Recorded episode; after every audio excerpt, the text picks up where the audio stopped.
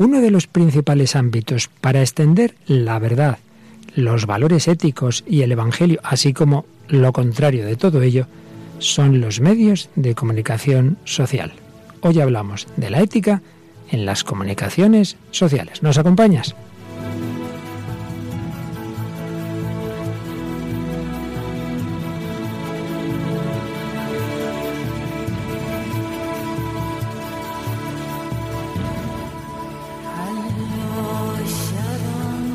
El hombre de hoy y Dios, con el padre Luis Fernando de Prada.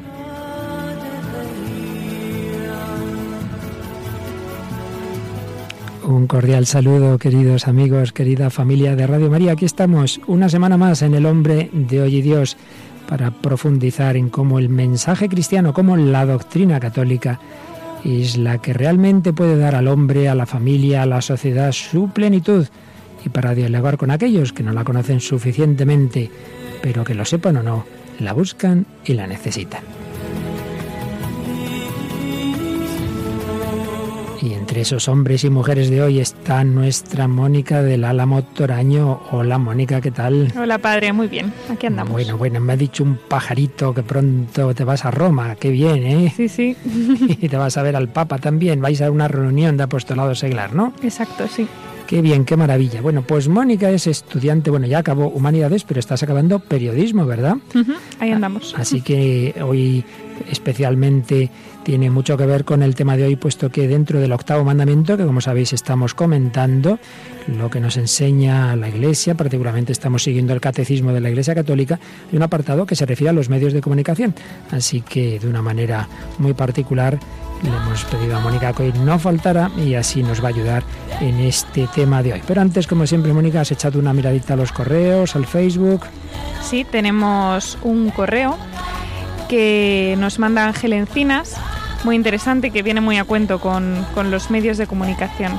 Dice, querido padre, siempre que le oigo no puedo estar más de acuerdo con todas las afirmaciones que usted hace acerca de la felicidad del hombre, de las claves del hombre de hoy y Dios conducentes a la ansiada paz espiritual en la vida, a la felicidad en suma. Jamás he oído a nadie que tan certeramente sea un libro abierto y tenga tanta información acerca de las conductas adecuadas que hay que seguir en la vida. ¿Cómo me hubiera gustado haber tenido a mi lado a alguien como usted cuando yo crecía de niño? Sin embargo, es curioso y enormemente paradójico que las conductas equivocadas, las contrarias a las que usted aconseja, no solamente resultan enormemente atractivas para el ser humano, sino que además son una enorme fuente de dinero que amansa inmensas fortunas. Por ejemplo, todo lo relacionado con el sexo que se ha generado y se siguen generando ingresos millonarios por parte de todos aquellos que se lucran con ello. Otro ejemplo es la divulgación de calumnas, cotilleos, etcétera, que han ganado toneladas de dinero sectores como las revistas del corazón, programas de televisión basados en la vida de los famosos, etcétera, etcétera. Y bueno, luego comenta algún tema así más personal, pero en general eso. Bueno, Ángel, muchas gracias. Luego le mandaremos una caja de bombones, ¿verdad? Por esas exageradas que, le, has contratado. alabanzas.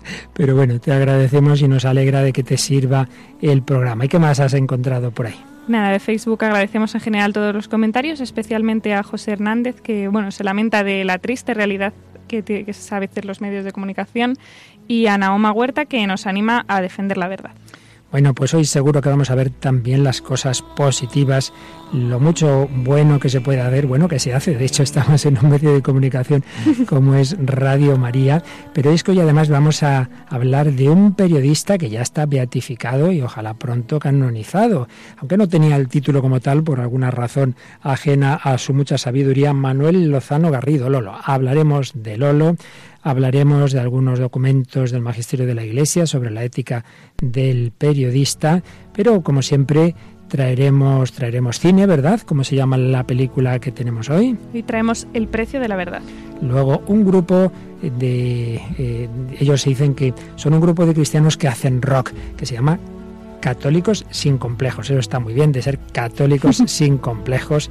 Eh, y tú, Mónica, aparte del testimonio de Lolo, nos vas a hablar de un actor que te gusta mucho, ¿verdad? Sí, Alec Guinness. Alec Guinness, el famoso eh, oficial del puente sobre el río Quine. Bueno, y muchas cosas más, así que no os podéis perder este programa del hombre de hoy y Dios, edición 142, octavo mandamiento, la ética de las comunicaciones sociales.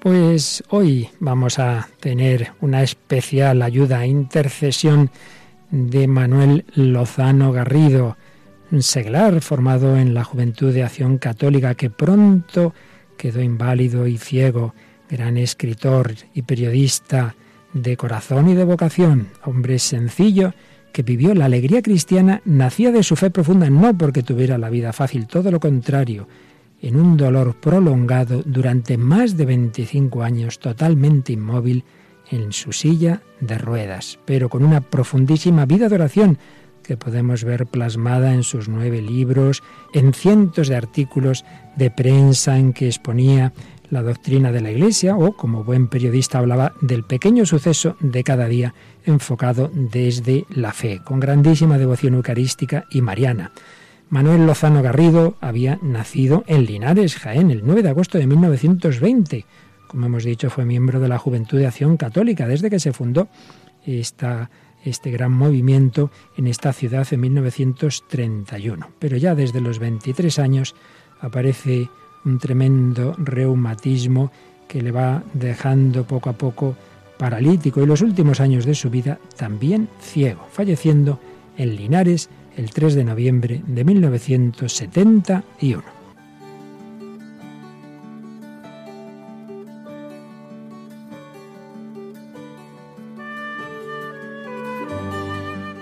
Sus años de adolescente y de joven coincidieron con la Guerra Civil Española, siendo encarcelado por su fe durante varios meses. Antes de ello, como si fuera otro Tarsicio, en el siglo XX repartían la Sagrada Comunión clandestinamente, por encargo de quien había sido párroco en Linares y luego fue obispo, don Rafael Álvarez Lara. Después de la guerra milita activamente en la acción católica, forja su espíritu apostólico, profundiza su formación, estudia la carrera de magisterio y comienza el peritaje en minería. Él hubiera hecho, si hubiera tenido la posibilidad entonces, esa carrera de periodismo, porque tenía una gran vocación para ello. Y de hecho, una vez que se declara su invalidez, es a lo que se va a dedicar. Desde su inmovilidad total se convierte en periodista y escritor, consejero de cientos de jóvenes. Una vida humanamente podríamos pensar que inútil se hace maravillosamente fructífera.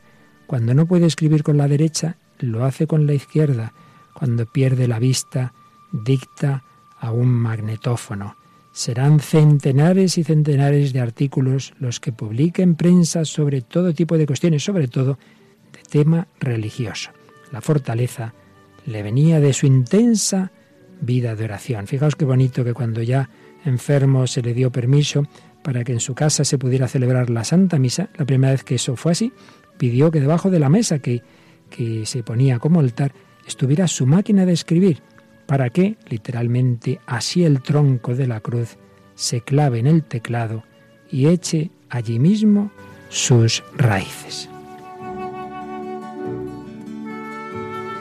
Un hombre que vivió la enfermedad como apóstol de la pluma, ser periodista y ser apóstol corren parejo en su vida desde el sillón de ruedas, quería transmitir un mensaje de alegría, de fe, de esperanza a los hombres y mujeres de su tiempo. Maestro de periodistas, por ello rezó y ofreció sus dolores. Para ellos fundó la obra apostólica Sinaí, para que hubiera almas contemplativas que rezaran particularmente por los periodistas y por cada una de las eh, medios de comunicación católicos que se ofreciera a un grupo de personas a rezar. Compuso una preciosa oración por los periodistas, un decálogo de periodistas, realmente toda una vida pensando en ellos. Pues bien, bastantes años después, pero no realmente muchísimos, no tampoco. En 2010, en 2010, el 12 de junio por la tarde, allí en Linares, se celebraba la beatificación de Lolo, que por cierto fue retransmitida por Radio María. Tenemos aquí en el control hoy a Mónica Martínez que me hace un gesto diciendo, ahí estuve yo, ahí estuvo ella con el padre Esteban, creo que calándose totalmente. Me decía el postulador de la causa, don Rafael Higuera, dice, Lolo, que muy guasón, dice, ya a mí, ¿por qué me tienen que beatificar? Y entonces, pues lanzó esa, esa lluvia desde el cielo. Pero fue un día de mucho gozo entre esas 18.000 personas asistentes al acto, entre las cuales estaban las dos hermanas del nuevo Beato, Lucy, que lo cuidó durante los 28 años de enfermedad, y Especta, que lo acompañó en Madrid en los primeros síntomas de esa enfermedad. Manuel Lozano Garrido, Lolo, el primer periodista seglar elevado a los altares.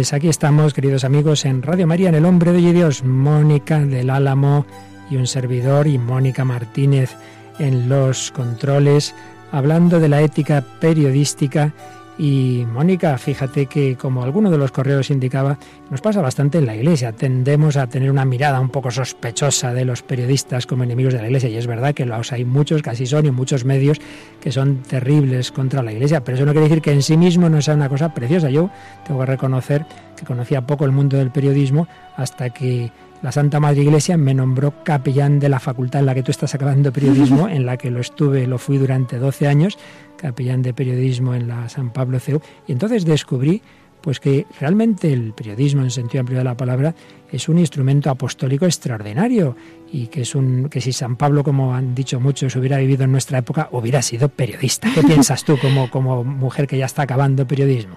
No había oído nunca eso de San Pablo, ah, pero ¿eh? probablemente fuera verdad. Sí, bueno, es como todo, ¿no? Que, que, es verdad que podemos tender a decir, ay, qué malos son todos los periodistas, pero, pero bueno, todo es un medio, depende cómo se use. Y como ves, pues hay periodistas santos, hay periodistas que ahí se han santificado y que han dicho que bien, una manera de hacer apostolado con ese género periodístico que no es grandes tesis doctorales, que no son grandes libros, sino que son mensajes sencillos, breves, comprensibles por la mayor parte de la gente, sea por escrito, sea por la radio, sea por internet, sea Twitter, todavía más breve, ¿verdad? en fin, hay muchos medios que a veces menospreciamos pero es verdad que es muy importante, fíjate que las mismas homilías, ¿no? Pues se ha dicho mucho, hombre, hay que procurar ser escueto y hay que, no, no homilías muy largas y, en fin, ya es clásica la famosa expresión, no lo bueno si breve, dos veces bueno. Pues es verdad que no se trata de grandes tesis, sino saber concentrarlos en, concentrarlos en A fin de cuentas, nuestro Señor Jesucristo fue un maestro de la comunicación, con sus parábolas, con sus alegorías, con sus ejemplos, y esto es en el fondo el núcleo del periodismo, saber transmitir de esa manera asequible a todos. Pero naturalmente transmitir la verdad, transmitir valores, transmitir lo que puede hacer bien. Y aquí es donde entra ya la ambivalencia del periodismo, como de casi todo en esta vida, claro, que todo lo podemos usar para bien y para mal. Por ello hay una ética, que eso estudiáis, ¿verdad? También en la carrera. Claro, claro. Y de hecho nos quedamos el otro día, antes de entrar en el apartado relativo directamente al periodismo, estábamos en un apartado del catecismo, cuando el catecismo de la Iglesia Católica habla del octavo mandamiento, que algo dijimos, pero que tiene que ver también con el periodismo, y es esos límites entre, por un lado, la verdad y, por otro lado, la justa reserva. Ya vimos, creo que está muy claro, que nunca se puede mentir,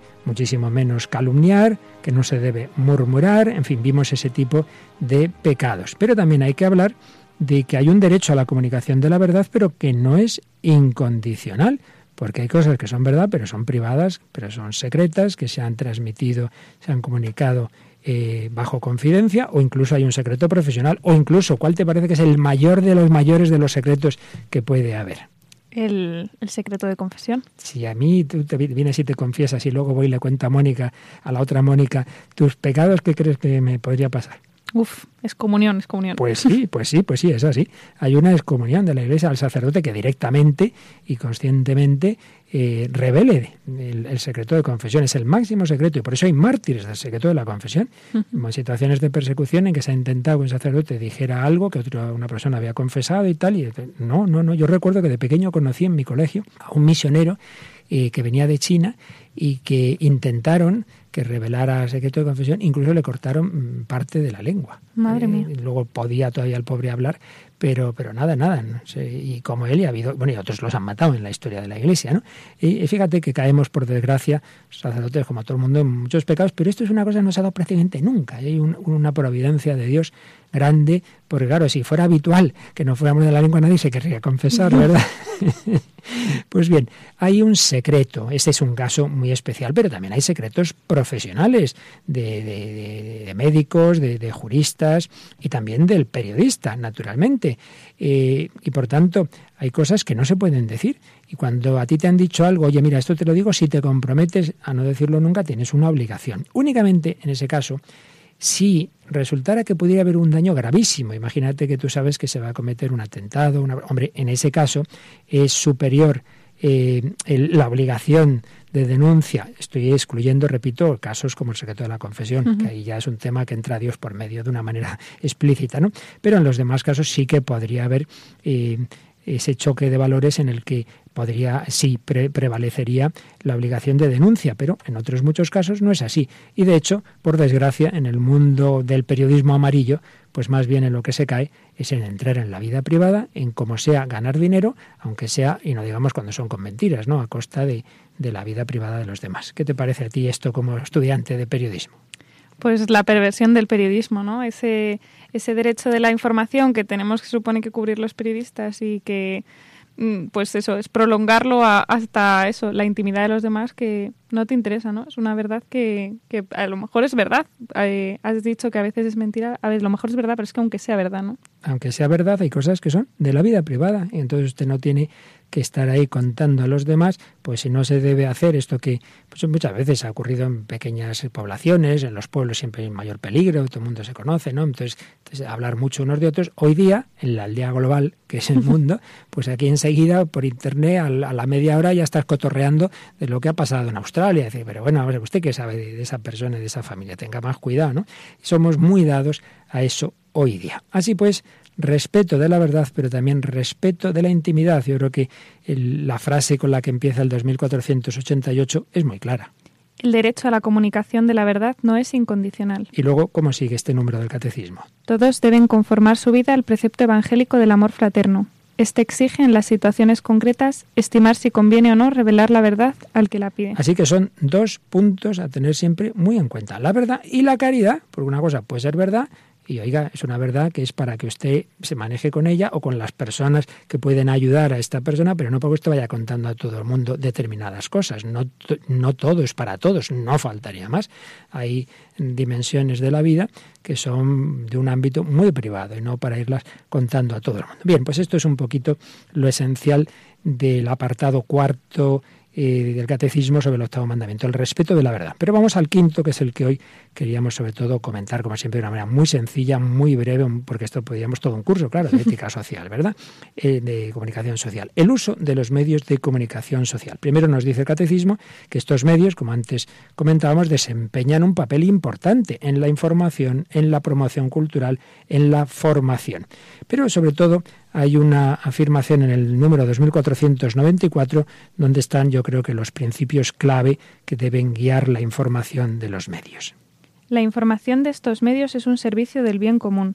La sociedad tiene derecho a una información fundada en la verdad, la libertad, la justicia y la solidaridad. Verdad, libertad, justicia y solidaridad. No olvidemos que hay un documento eh, del Vaticano II, Intermirifica, sobre todo este tema Luego hay documentos de papas anteriores, particularmente Pío XII, y luego mucho, mucho ya desde el Vaticano II para acá. Muy particularmente siempre se dice, y hay tesis sobre el tema, que el mundo de la comunicación social en la Iglesia dio un salto de gigante con Juan Pablo II, un grandísimo comunicador. Y desde entonces se ha potenciado mucho eh, todo lo que es ese mundo de la comunicación en la Iglesia. Pero fíjate que hemos dicho una información fundada en la verdad. Y por desgracia, muchas veces la verdad es la primera de las víctimas del mal periodismo. Y de eso mm, tiene que ver y de eso va la película que hoy nos traes, ¿verdad?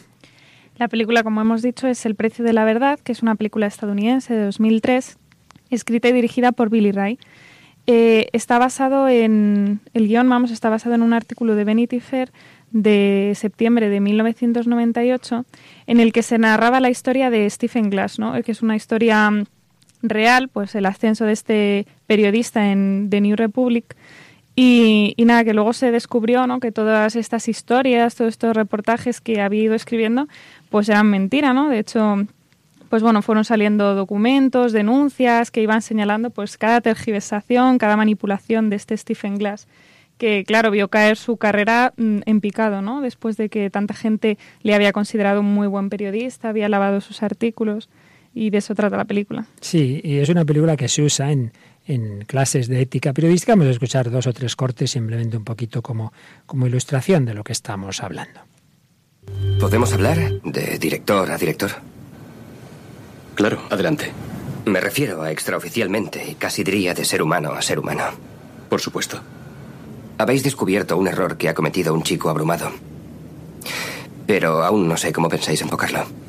Nosotros no nos dedicamos al sensacionalismo. No quiero poneros en evidencia ni a ti ni al New Republic. Da igual lo que me hagáis a mí o a la revista. Somos un blanco legítimo. Pero aquí hay un chico que, en pocas palabras, ha metido la pata hasta el fondo.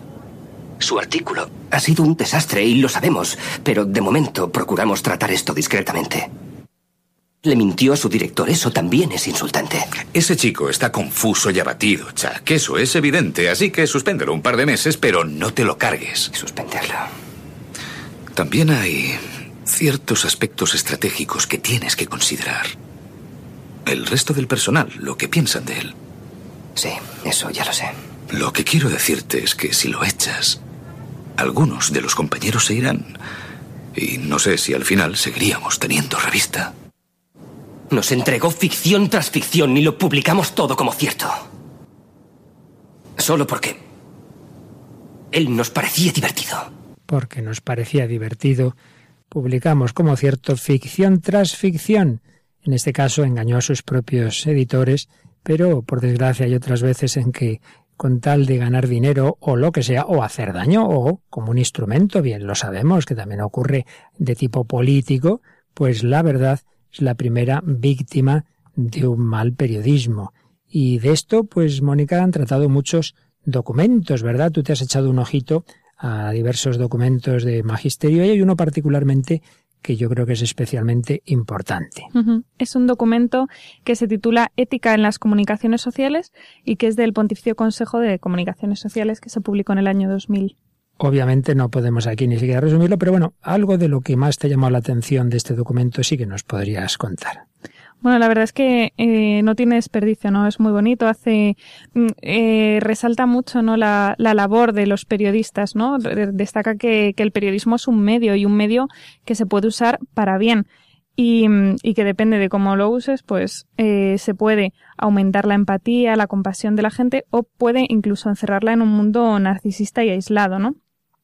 Y además eh, tiene una parte muy bonita este documento porque destaca la labor de la Iglesia en este mundo de, las comunicaciones porque nos puede nos puede asaltar la duda de qué pinta la Iglesia en todo esto, ¿no? ¿Qué, qué tiene que ver? ¿Por qué tiene que opinar sobre las comunicaciones sociales?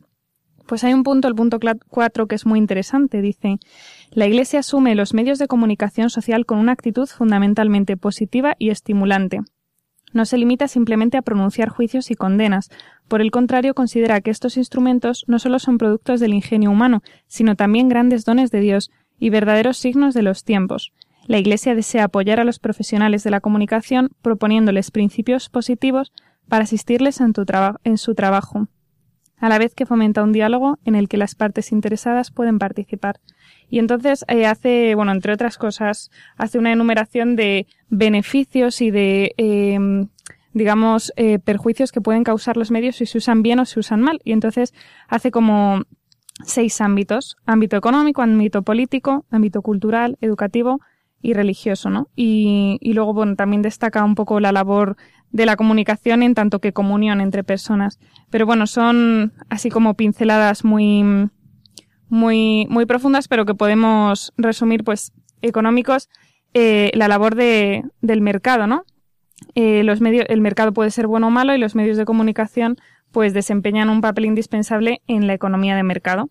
En la política, pues pueden facilitar la participación ciudadana, eh, estar informados de los procesos políticos, denunciar todo lo que son las corrupciones, las incompetencias, los abusos de confianza, ¿no? Los medios también están para esas cosas, para las, las cosas que, que estén mal, pues denunciarlas, ya que tienen un altavoz, los medios de comunicación, pues usarlo bien, ¿no?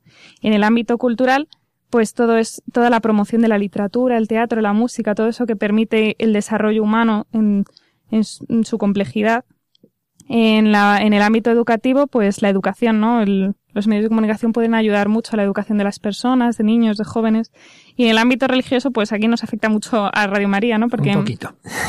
se transmiten, dice que, que, también se pueden transmitir noticias, información de, eh, de, acontecimientos, ideas y personalidades del ámbito religioso y que sirven como vehículos para la evangelización y la catequesis. Vamos, que aquí eso casi no hace falta ni explicarlo. Pero luego también, pues todos esos ámbitos, pues se pueden usar mal y se puede usar mal, pues también puede en la economía ponerse al servicio de aquellos que explotan por medio de la economía a las personas, pues también se puede poner los medios de comunicación al servicio de, ese mal mercado, por así decirlo, y, y, del relativismo ético, del utilitarismo en el ámbito más político, también promocionar esa demagogia y el engaño que hacen, que pueden hacer los políticos, ¿no? Si también hacen mal uso de sus poderes. Y en el ámbito cultural, pues también, ¿no? Se puede, se puede promover esta cultura de la muerte, pues promover el aborto, promover eh, vicios, todo, todo eso, ¿no? Que también es muy, muy evidente a veces. Y en el ámbito educativo, pues que es que también pueden distraer a la gente, llevarla a perder el tiempo, todo lo que surge cuando el lucro se pone por encima de las personas. Y, y también, pues, cuidado con el adoctrinamiento, dice, ¿no? En el ámbito educativo. Y, y, en el ámbito religioso, pues, que pueden caber dos tentaciones, ¿no? ignorar y marginar las ideas y las experiencias religiosas, de eso también tenemos mucha experiencia, o, por otra parte, pues pensar que es que los medios de comunicación no tienen nada que hacer, o sea, que mirarles así como con cierta desconfianza, como decíamos al principio, no decir, bueno, esto no puede traer nada bueno, por la experiencia o lo que sea. Y bueno, la verdad es que eso, el texto es muy bonito en general y, y su conclusión pues nos propone a Jesús como modelo y criterio de la comunicación, como decías al principio, padre, pues Jesús era un gran comunicador y, y tenemos, y nuestra, y la conclusión puede ir por ahí, ¿no? Que si miramos a Jesús, pues la comunicación probablemente siempre tenga presente a, al hombre y la dignidad del hombre. Y, y acaba también con una, con una cita de Efesios, dice, por tanto, desechando la mentira, hablad con verdad cada cual con su prójimo, pues somos miembros los unos de los otros. No salga de vuestra boca palabra dañosa, sino la que sea conveniente para edificar según la necesidad y hacer el bien a los que os escuchan. Ahí estaba ya el germen de la ética periodística, ¿verdad? Esa, esa transmisión de la Un documento precioso del Pontificio Consejo de las Comunicaciones Sociales. ¿De qué fecha decías? Del 4 de junio del 2000. Así que el que quiera profundizar, como todo se encuentra en Internet, que es otro medio de comunicación, página web del Vaticano, ahí lo, lo va a ver este precioso y otros documentos sobre la comunicación social. Pues fíjate que precisamente el catecismo, de una manera mucho más resumida, también habla de los peligros de los medios de comunicación social y hay uno que hace alusión que no hemos mencionado y es que algunos, sobre todo los de tipo más masivo, como sería la televisión, como sería también la misma radio puede ser, más la televisión sin duda, pueden engendrar, dice el 2496 del catecismo, cierta pasividad en los usuarios, haciendo de estos, de estos consumidores poco vigilantes de mensajes o de espectáculos. Por eso los usuarios deben imponerse moderación y disciplina, respecto a los más media. Han de formarse una conciencia clara y recta para resistir más fácilmente las influencias menos honestas. Y un poco por ahí va el mensaje de, una canción un tanto original, que quizá alguno le choque cómo va a empezar aquí en Radio María, pero es que también la música eh, se puede usar también de muchas formas, como este grupo que nos traes. Pues como mencionábamos al principio también, el grupo se llama eh, Católicos sin Complejos y es un grupo que nace en la diócesis de Sigüenza, Guadalajara, de rock blues, como también decíamos, que pues eso, son cuatro integrantes que dicen que, que pues fruto de unas reuniones del grupo de cursillos de, cristiandad y de su afición a la música, pues realmente dice que lo que se dedican es a transmitir la palabra de la forma que mejor lo saben hacer, que es a través de la música. Así empezaron, luego se han incorporado incluso algún cura que yo conozco de la diócesis de Alcalá de Henares. Bueno, vamos a escuchar una canción que se dice, que se llama Dile que no. Dile que no a quién? A la televisión. Bueno, si ya se entiende a la mala televisión, escuchamos esta canción.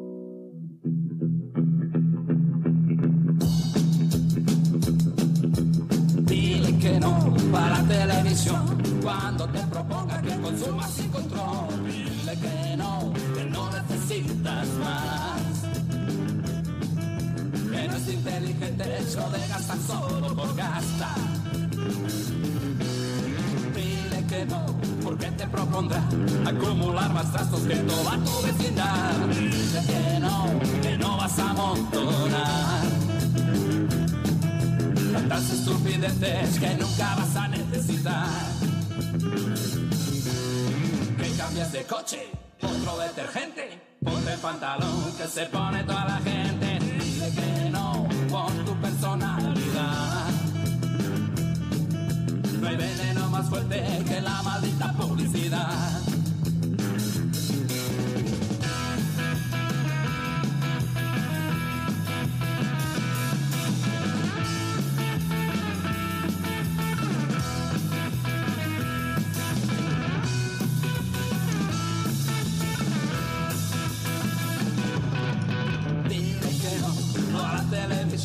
Cuando tu familia quite comunicación. Dice que no, que te importa mucho más. Las cosas de tu gente que lo que ella te quiere contar. Dile que no, que no la dejarás poder comerte el coco ni tu vida controlar.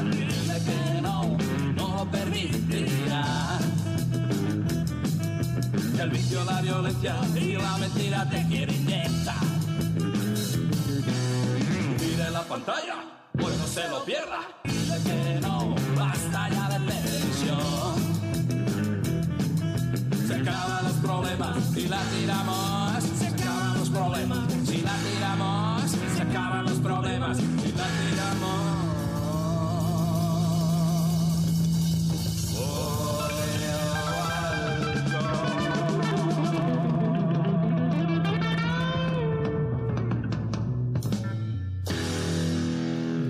Dile que no a la televisión, a la mala televisión. Aquí seguimos en Radio María en El Hombre de Hoy Dios, Mónica del Álamo, quien nos habla el padre Luis Fernando de Prada, hablando de la ética, de la verdad, octavo mandamiento, concretamente de la ética en las comunicaciones sociales. Hoy oíamos esta canción del grupo Católicos sin complejos frente al mal uso de los medios de comunicación, pero sabiendo que existe esa ambivalencia que antes nos mencionaba Mónica, que habla ese documento del Pontificio Consejo de las Comunicaciones Sociales, precisamente aplicado a la radio, hay un artículo de Lolo, de Manuel Lozano Garrido, ya beato, que se titulaba Nosotros en la radio, que lo publicó en Signo en agosto de 1951.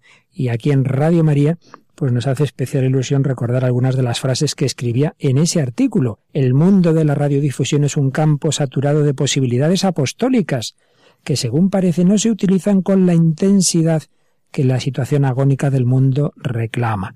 Decir que la voz de la radio penetra donde no, no lo puede hacer la del sacerdote, ni la de los que con él colaboran en su misión, que debido a las facilidades adquisitivas poseen ya receptores hasta las personas más humildes, y otros argumentos análogos que insistan en la necesidad de una actuación apostólica es insistir sobre verdades harto elocuentes. Ya era obvio entonces la importancia y, la gran capacidad apostólica de un medio como la radio, que hoy lo podemos aplicar lo mismo a la televisión, a internet, etc. Y sin embargo, seguía describiendo Lolo, si buceamos en el océano tan complejo de las realidades, las perspectivas no son muy halagüeñas. Decía por qué, y decía y concluía, he aquí, pues las dos caras de la moneda, de un lado superficialidad, del otro facilidades.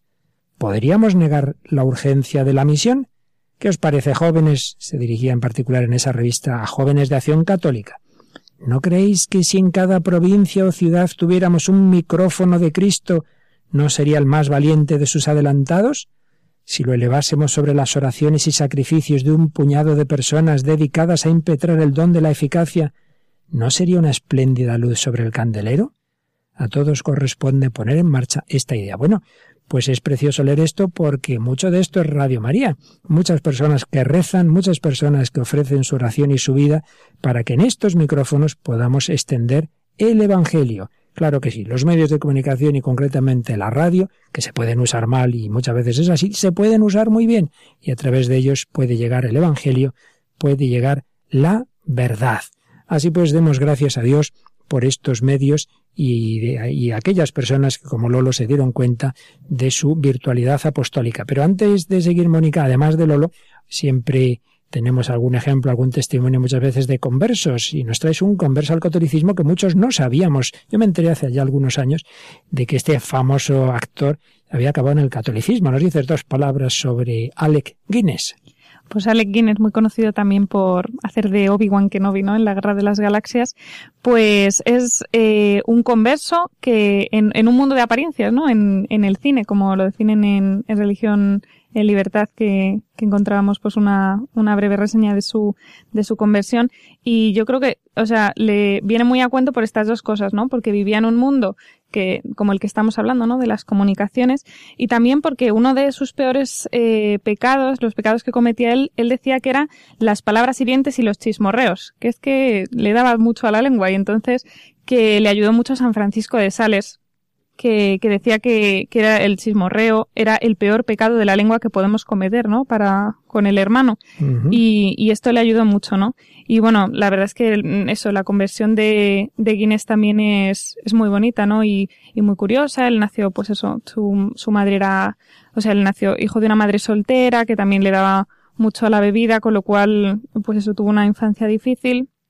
Y bueno, se empezó a acercar al, al, a la iglesia anglicana porque consideraba que el catolicismo era como un regimiento de élite, ¿no? Le define él y que él pensaba que él no iba a encajar en, en eso, pero es muy curioso porque tiene una anécdota muy bonita que a mí además me gusta mucho por el cariño que le tengo a Chesterton y es que él cuando estaba rodando un capítulo del Padre Brown del, él interpretó al padre, al padre sí. Brown, ¿verdad? Y entonces él iba vestido de, de Padre Brown y dijo, pues no me apetece cambiarme en uno de los cambios del rodaje y, y entonces se fue a dar un paseo con eso y entonces se encontró a una niña que no entendía su idioma ni nada, pero la niña se le, se le, se le acercó y le dio la mano, ¿no? Se le pegó a él y, y entonces el otro la acompañó a casa y la otra le dio las gracias y se fue a su casa y él dijo, madre mía, solo por ir con una sotana, ¿no? O sea, solo por ir vestido de sacerdote católico. Qué, qué confianza, ¿no? Inspira esto y entonces eso le, le llamó la atención, pero sobre todo, bueno, cuando su hijo estuvo muy, muy enfermo, el que tenía mucho rechazo al catolicismo en principio, pues hizo un pacto con Dios, le dijo que,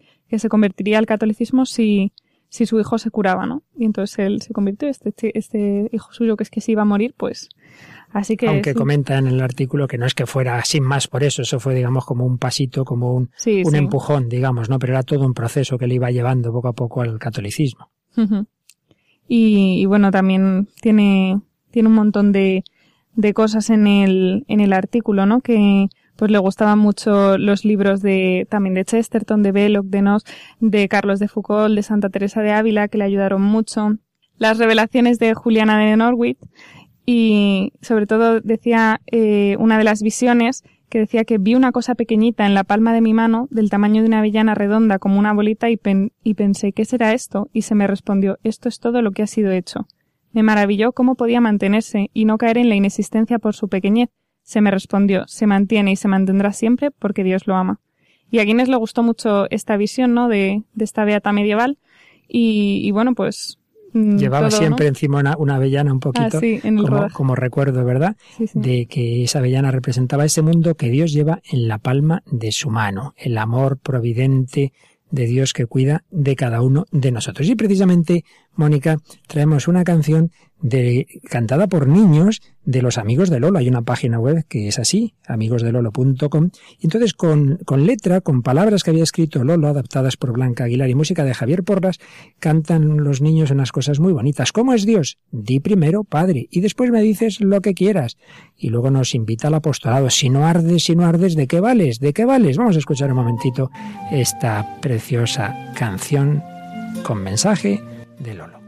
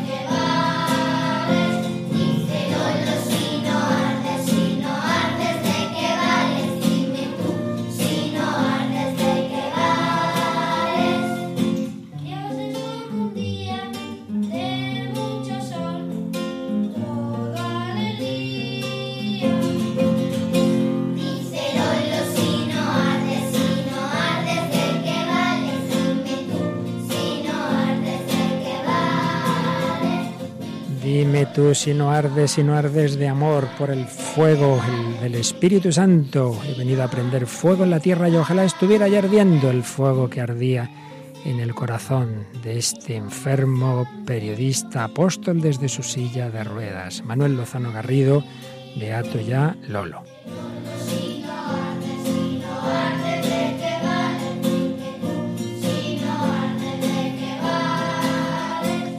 Así pues, claro que es posible un periodismo católico y un usar estos medios de comunicación para el bien. Como se han dado cuenta los últimos papas, no nos olvidemos de que enseguida que apareció la radio, el Vaticano, pues tuvo Radio Vaticana. No nos olvidemos del gran esfuerzo de la sala de prensa con Pablo VI, con Juan Pablo II, el hombre más comunicativo de la historia, más visto por más personas, más comunicaciones, más viajes, más fotografías, eh, presencia en televisión y, y así el Papa Benedicto y el Papa Francisco, esa, esa gran capacidad de empatía con los medios. En ellos podemos y debemos transmitir la verdad y el amor. Y precisamente Manuel Lozano Garrido, Lolo tenía un decálogo del periodista católico. Qué mejor manera que comentar la ética de la comunicación que con estas palabras suyas. Decía así, Lolo, da gracias al ángel que clavó en tu frente el lucero de la verdad y lo bruña a todas horas. La verdad. Segundo, cada día alumbrarás tu mensaje con dolor, él con un gran dolor físico, pero en cualquier caso, en todo verdadero periodista, porque la verdad es un ascua que se arranca del cielo y quema las entrañas para iluminar, pero tú cuida de llevarla dulcemente hasta el corazón de tus hermanos, lo que antes hablábamos, ¿verdad? Con caridad. Tercero, cuando escribas lo has de hacer de rodillas para amar, sentado para juzgar, erguido y poderoso para combatir y sembrar. En primer lugar, de rodillas para amar. Estamos hablando del periodista católico que debe pedir luz al Señor.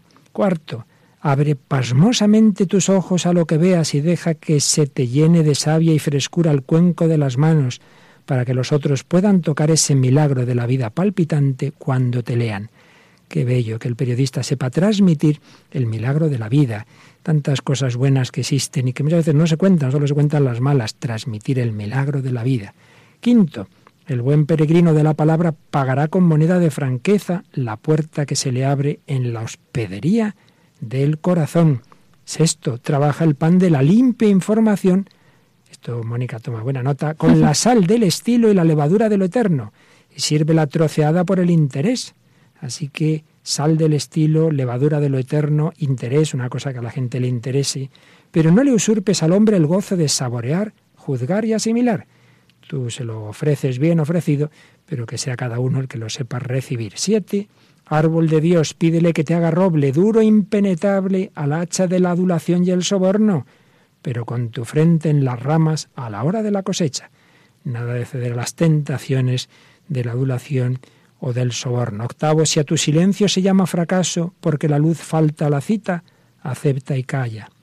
Pobre del ídolo que tiene los pies del barro de la mentira, como ese periodista del que nos hablabas en, en esa película. Pero ojo a su vez con la vanagloria del mártir cuando las palabras no suenan por cobardía. Hay que ser valientes, pero no tener esa vanagloria. Noveno, siégate la mano que va a mancillar. Si ves que vas a escribir una cosa que va a hacer daño, no, no, de eso nada, porque las salpicaduras en los cerebros son como sus heridas, que nunca se curan.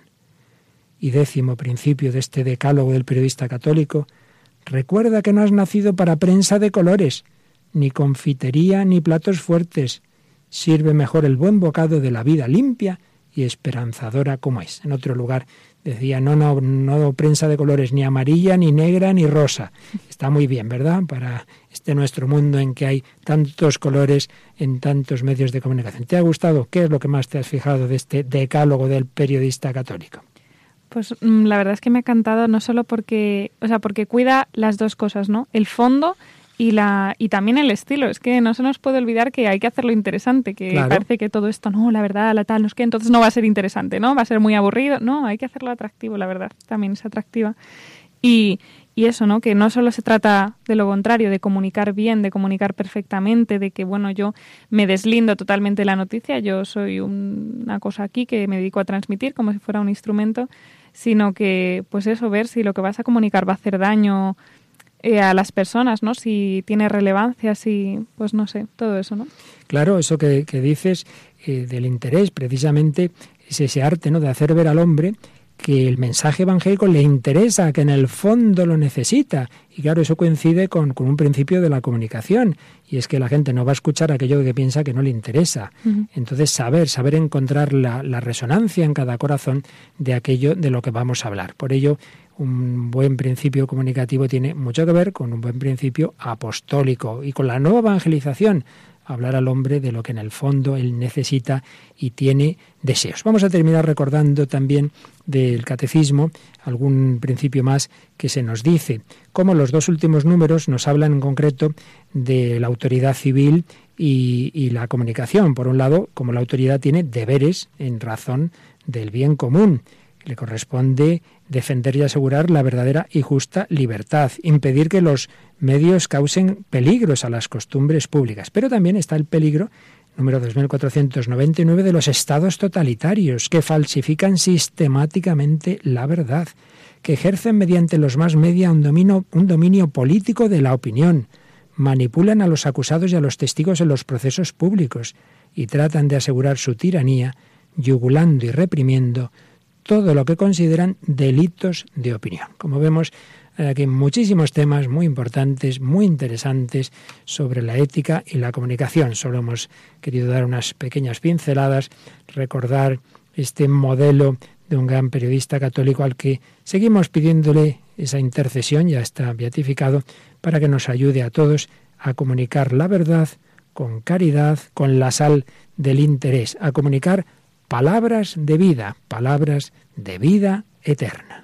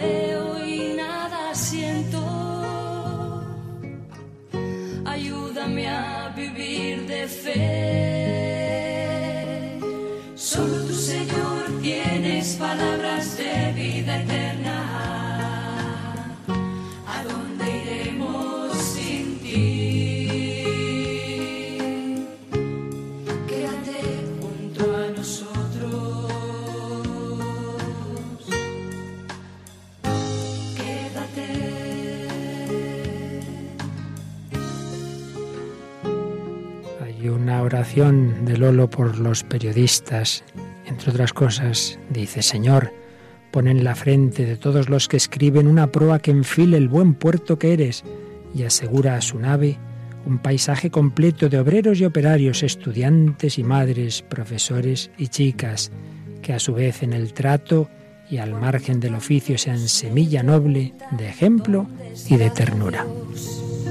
Cuando tantos me aseguran que estás muerto, que yo te recuerde, oh Dios de mi alegría, sosténme tú y viviré. Solo tú, Señor, tienes palabras de vida eterna.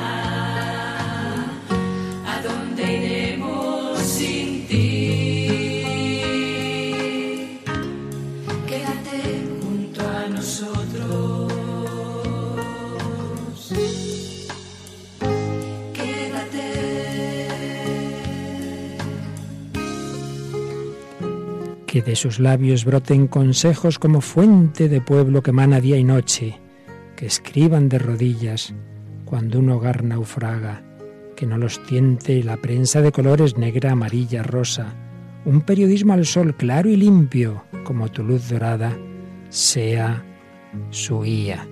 Y por último, tantas gracias ocultas de quejas aceptadas y rodillas que sangran, a ver si ellos pueden que estén siempre en la brecha del sudor y el esfuerzo, para que un hombre vaya por la acera o a prisa y se dé con tu rostro que le sonríe entre líneas.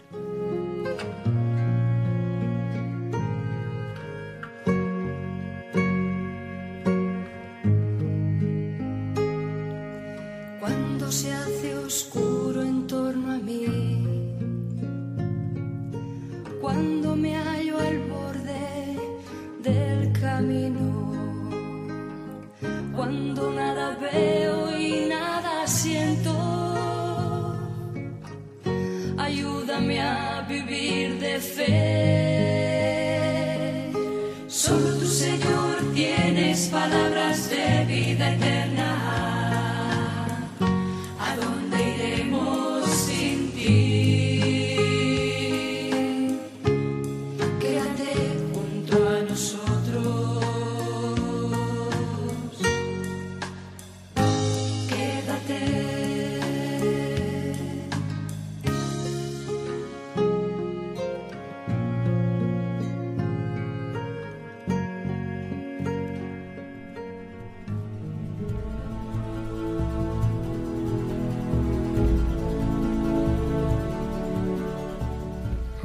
Mónica, me parece que te sales con más ganas de acabar periodismo y ponerte a ejercer, ¿verdad que Sí, sí? la verdad es que esto te, te pone las pilas. Claro que sí. Pues sí, es posible y en ello estamos en esta casa un periodismo al servicio de la verdad, de la justicia y del Evangelio. No faltaría más. No hay nada que inventar, sino comunicar la verdad que de por sí es buena y bella y por tanto atractiva para el hombre de hoy también. El hombre de hoy y Dios, ese hombre de hoy y Dios que intentamos poner en contacto a uno con otro y que en este programa van dialogando.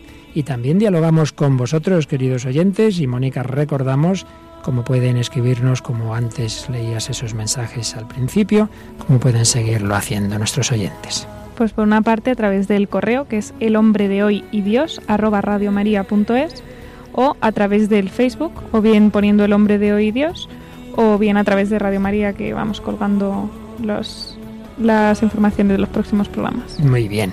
Y como siempre recordamos que pueden escuchar este programa mismo, ya dentro de unos días lo colgaremos en el podcast, o solicitar un DVD donde vienen todos los anteriores, que ya son 142 con este, no está mal. Así que quien los desee todos, pues llamando al 902-500-518 se le envía a casa.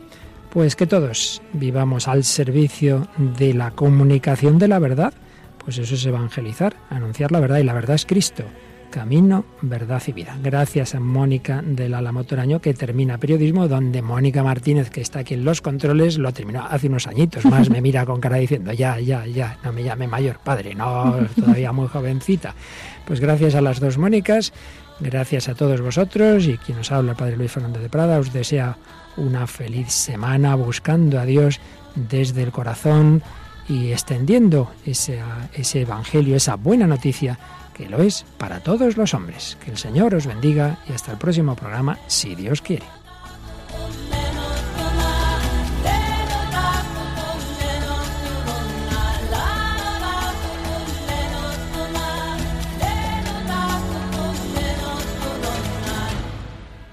Así concluye El hombre de hoy y Dios, un programa dirigido en Radio María por el Padre Luis Fernando de Prada.